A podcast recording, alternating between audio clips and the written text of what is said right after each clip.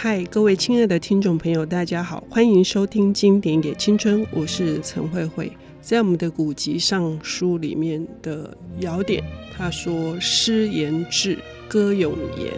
诗言的这个志不一定是志向，当然也包括其实是志趣，同时也是思想。我们写诗是为了表达我们的想法。而我们唱歌是为了要把我们的想法、我们的感受唱出来，因此诗人是非常重要的。嗯、我们今天邀请到的领读人是有路文化的主编，同时也是优秀的编辑。当然，他也写作。各位听众朋友可以在报章杂志的副刊上看到他的作品，他叫做施燕如。燕如你好。慧慧姐好，各位听众朋友大家好。你今天带来的是诗集，对，而且要很不要脸，没有了，要斗胆的讲，就是有路文化社长徐慧之先生的第一本诗集，并且我也没有告诉他我要讲这个，希望他不要听到。好。呃，介绍徐悔之这位诗人是非常重要的，因为他的身份多元，对，但是呢，万变不如其中的还是他内心里面那颗诗人的灵魂，对。哦呃，所以你带来的这一本是哪一部作品？因为他的诗集很多，非常非常多。嗯、那我带来的是他的第一本诗集，叫做《阳光蜂房》。嗯，那我翻了一下他版权页，他是一九九零年四月十五号出版的。嗯那我刚好在这一年的四十五天前才出生，所以呃，我一直都知道我跟他是同一个生肖。嗯、然后他真正这是他第一本诗集，他二十四岁的时候出版第一本诗集，他收录的是他十七、十八岁以来发表的诗作，算是一个诗人的第一本，就是奠定他的地位的一个出生之读的一个诗作。很了不起哈！十七岁的时候就写作，而且呃也得奖，对，而且是几乎是一鸣惊人，对，就横空出世的徐慧之，光是这个名字就可以让很多人向往啊！悔之到底后悔什么啊？为了所有的事情这么年轻就娶了，后悔降生在这个世界上吗？后悔哪些？呃，没有完成的梦想，可是才十七岁哎。对，他十六岁好像就开始发表，嗯，然后就写作创作，一直到现在，嗯，除了诗作之外，他当然也写评论，在艺术评论，嗯，现在也自己说转行吗？我觉得他不是一个行业，他是一个自发的一个灵魂，已经是已经没办法到达的时候，他就开始用笔墨，然后用佛经的抄写。创作在他的纸张上面，嗯，就变成一个艺术家了。嗯，他最早的时候也在报纸副刊担任主编嘛，后来在联合文学担任总编辑，嗯，然后自己成立有路文化。呃，燕如你还编了他最近的诗集，所以这次谈话是非常有意思的哦。嗯嗯，就是前后我都有幸呃阅读到他的作品，所以我上一本他的作品叫做《我的强迫症》，也是一本诗集。那《我的强迫症》是二零一七年的时候出版。距离他的《我的强迫症》的前一本著作已经长达七年没有出版了。嗯嗯嗯、对，那呃这么长一个时间没有出版诗集，有很大一部分原因是因为他成立了有路文化，嗯，这样子的一个出版社，那花了很多心力在稳固我们的 营生，没有，就是把出版社稳定之后，然后决定开始要把这么久以来没有发表的作品重新集结成册。那我就非常的幸运得到这个机会，可以从二零一一年到一七年这中间，他给了我一个剪贴簿，就是报章杂志的剪贴簿，然后告诉我里头的诗选我自己喜欢的，然后帮他编成一本书。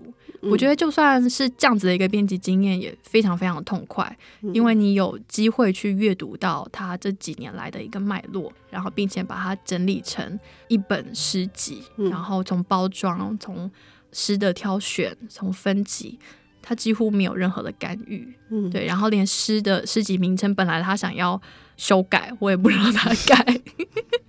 所以是一个强而有力的那个编辑的压迫之下哈。我记得他曾经担任过纪州安的这个驻馆作家。当时也有非常多的诗人同好，也是名家。谈了一件事情，我印象深刻，就是徐悔之的诗，除了是抒情的之外，他同时是非常有社会性的。没错，他很有这种对于时代的，不只是一种人生个人的这种体悟，他同时对于周遭所发生的各式各样的。大事件对于底层的这些人们的关怀这一块，我好像感觉到这次读这本《阳光蜂房》的时候。我就已经知道，原来他在那个年那么年那么年轻的时候就开始关注。嗯、对，那尤其是他在，我觉得这一首应该就是写六四天安门的时候，嗯、他就叫做超重量级的悲哀。嗯，成诗的日期就是一九八九年八月四号，六四、嗯、天安门之后的两个月。嗯，嗯对。那刚慧慧姐提到说，她对于社会的关怀，我就想到一件很有趣的事情。我那时候编我的强迫症的时候，有帮他安排一个通告，就是去河滨公园的涂鸦墙上面喷漆。嗯，一开始想说这样子一个这么比较冲撞，因为涂鸦是一个非常反体制，然后对抗整个社会不公平，所以你有话要说，但是。又又不知道怎么说的时候，会去涂鸦跟喷漆嘛？那他就跟我说，他其实，在念念书的时候，就有这样子到处在台北的地下道到处喷漆的，就是一个就是很愤怒的一个青年，然后要为这个社会不公不义的事情要做一个发声。所以我当我听到说他原来他在十几岁、二十岁的时候就会在地下道喷漆，我就觉得说，那就在河滨公园喷漆也没有什么吧，就让他安排了这样子的一个。比较不一样，因为大家都写玻璃诗，我们是直接写喷漆诗。呃，所谓对这个社会的不公不义，当然可能发生在第一个就是个人的命运上头，第二个很可能是在职场上面，呃，也有职灾。好，然后呢，当然看到社会上面的一些层出不穷的匪夷所思的。呃，一些人的举止，或者是一些政策，或者是一些运动，或者是一些像六四这样子的悲剧。对。那么在阳光蜂房里面，哈，我们可不可以循序渐进来介绍？就是你最欣赏你的，他当然是呃，也是他是一个大悲悯的人，就很温柔的一个人。嗯所以他的情诗也非常可观，对，对，尤其是我觉得在这一本诗集当中，《阳光风房》，然后对照说他之后的出版的一些作品，其实可以看得出来，这位少年 在十七八岁的时候是非常非常柔软的。我觉得他写的情诗是非常动人，然后保留了少男的那个蠢蠢欲动的心，但是又是这么的柔软，然后。虽然像这样子再回头看，我明天可能会后天再遇到他，很难做一个连结。但是的确，这就是他生命当中经历过的一个部分。嗯、那我也想要分享的是，我以前有在一个高中担任过实习的国文老师。那我那个时候做了一个计划，就是带领整班都是十七岁的少少男，然后每一天读一首现代诗。然后一开始他们就会问我说：“老师，你在黑板上抄的这些诗是会考的吗？没有考，我们干嘛念？”嗯，但是我也不多加解释，我就每一天选一首诗，然后分享给他们。久而久之，我觉得有一些不一样的情形发生在他们身上，嗯，他们居然也开始自己写诗了。嗯，所以我觉得在青少年那个阶段，写诗是一件非常柔软，然后非常。直接可以抒情的一个过程，嗯，对。那呃，在阳光凤房里头，徐慧芝就保留了这样子的一个很纯净的一个少男的一个心思，嗯，而且甚至他的情诗也收录在教科书当中。等一下我们会请燕如帮我们朗读，呃，也许有一些听众没听过，但是也许有一些听众也可以勾起你的一些美好的青春回忆。我们休息一下，等一下回来。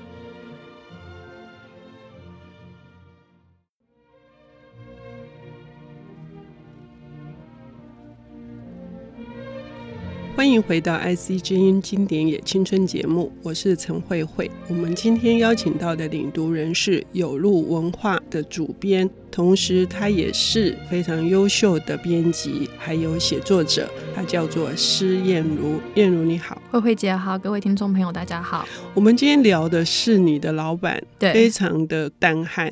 没错，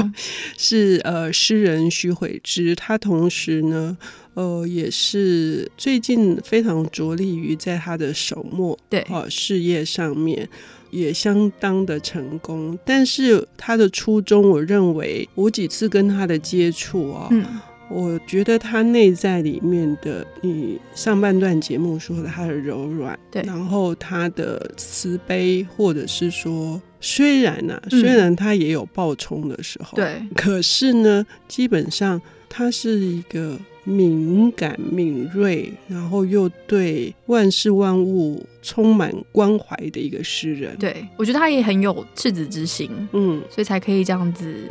世界这么混乱，但他一直保有一个比较稳定，而且他必须要他去控制他的那个暴冲跟暴烈，嗯，然后用艺术啊，用诗，然后用他的手墨去稳定他的。对于世界太敏感的一个反应，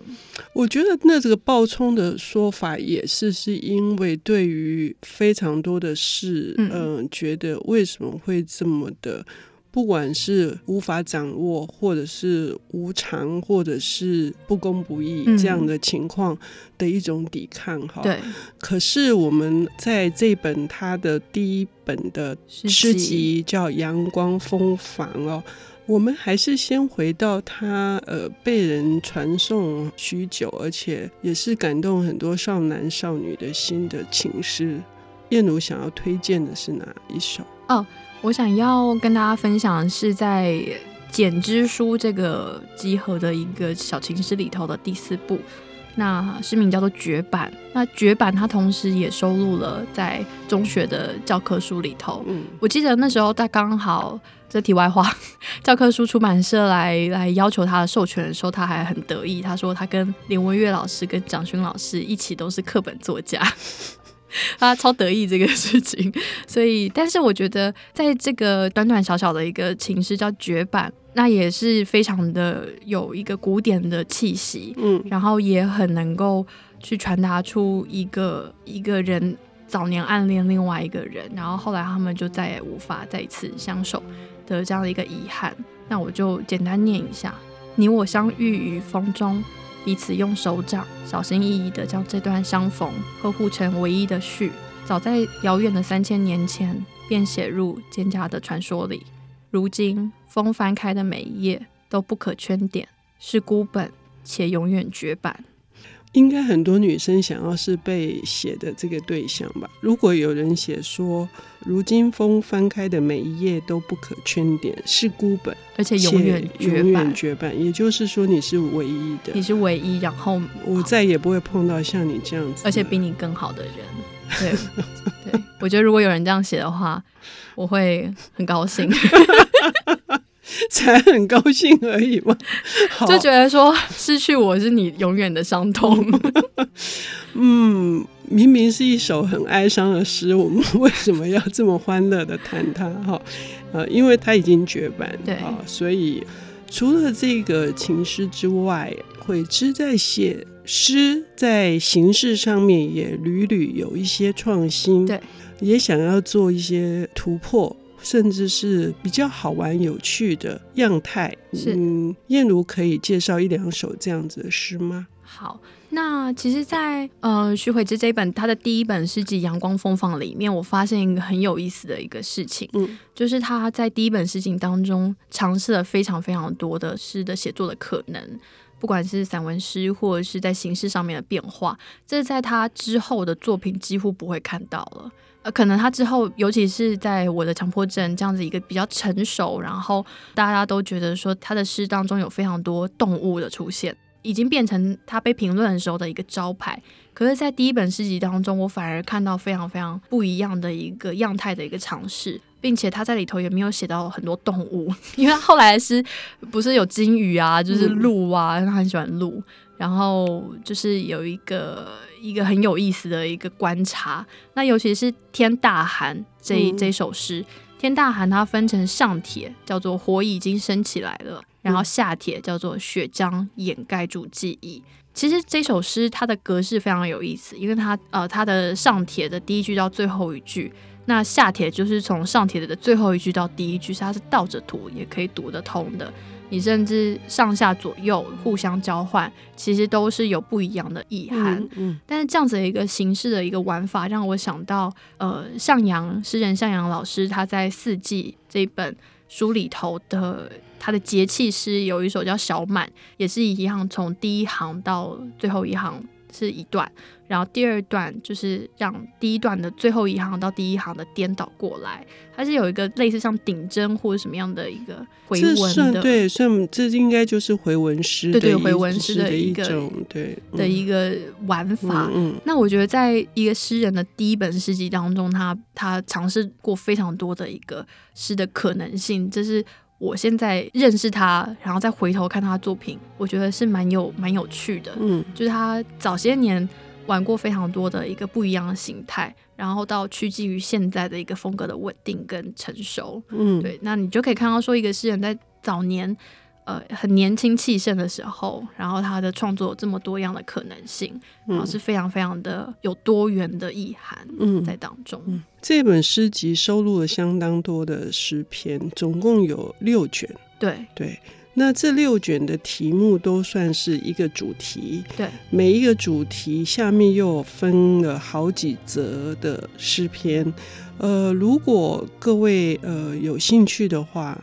呃，我非常的推荐。我所谓的有兴趣是说，对目前的现在呃社会上或者是对岸发生的一些目前的这些变乱。呃，有一卷是年代，嗯，嗯，这年代里面，即使是已经相隔这么久的时间，我们读起来都还是有一种历历在目的惊骇。对，嗯，年代的话，它就是很典型，在许悔之社长他在对于人文的关怀或社会议题上面的一个捕捉跟描写。嗯，对，那我觉得，就我刚刚讲到有一篇叫做《超重量级的悲哀》，嗯嗯、就是它是一个，我认为应该是写六四，因为它开头就说，在广场上，当我独自面对一整列轰隆的坦克车队，嗯，当全世界转播了这个无声的长镜头。你们这样说啊，一位勇士挺立在中国的土地上，那这很明显就是在讲六四天安门那个时代。嗯，嗯，但是在现在，尤其是在此刻，就是香港发生的事情，有人会觉得说它又是另外一次的镇压。嗯，可是我觉得，就算已经过了差不多三十年，但是很多。世界上运转的事情都依然没有再继续的前进，嗯，就是悲剧还是造成，然后重大事件发生的时候，其实我们就算现在不需要透过电视台转播，我们每个人都是一个分享的一个呃自媒体的时候，嗯，你还是不得不去逼近去面对有这么多苦痛正在发生，嗯，然后你无能为力，就像你看到那个人站在坦克前面，站在广场前面，然后你也爱莫能助，嗯。也就是说，这一本《阳光蜂房》代表了徐慧芝在早期的作品当中，他各式各样的风格。对。那这些风格是致力于尝试于诗的呃所有的形式的可能集结而成的。嗯、例如，他的第一卷叫做《呼痛的石头》，石头怎么会呼痛呢？他想要表达的是那一些呃受困的艺术家们，或者是他们的心灵呃想要挣脱某些框架、某些束缚、某些制度，他们的最终。很可能会崩毁这样的情况，所以在读诗，我们不仅是读到了思想，我们读到了一些感受，我们最终想要读到的是诗人他震荡我们的心灵而得到出口。嗯，所以我们非常的感谢燕如带来他的老板社长诗人徐慧芝的呃这本《阳光蜂房》。谢谢燕如，谢谢慧慧姐。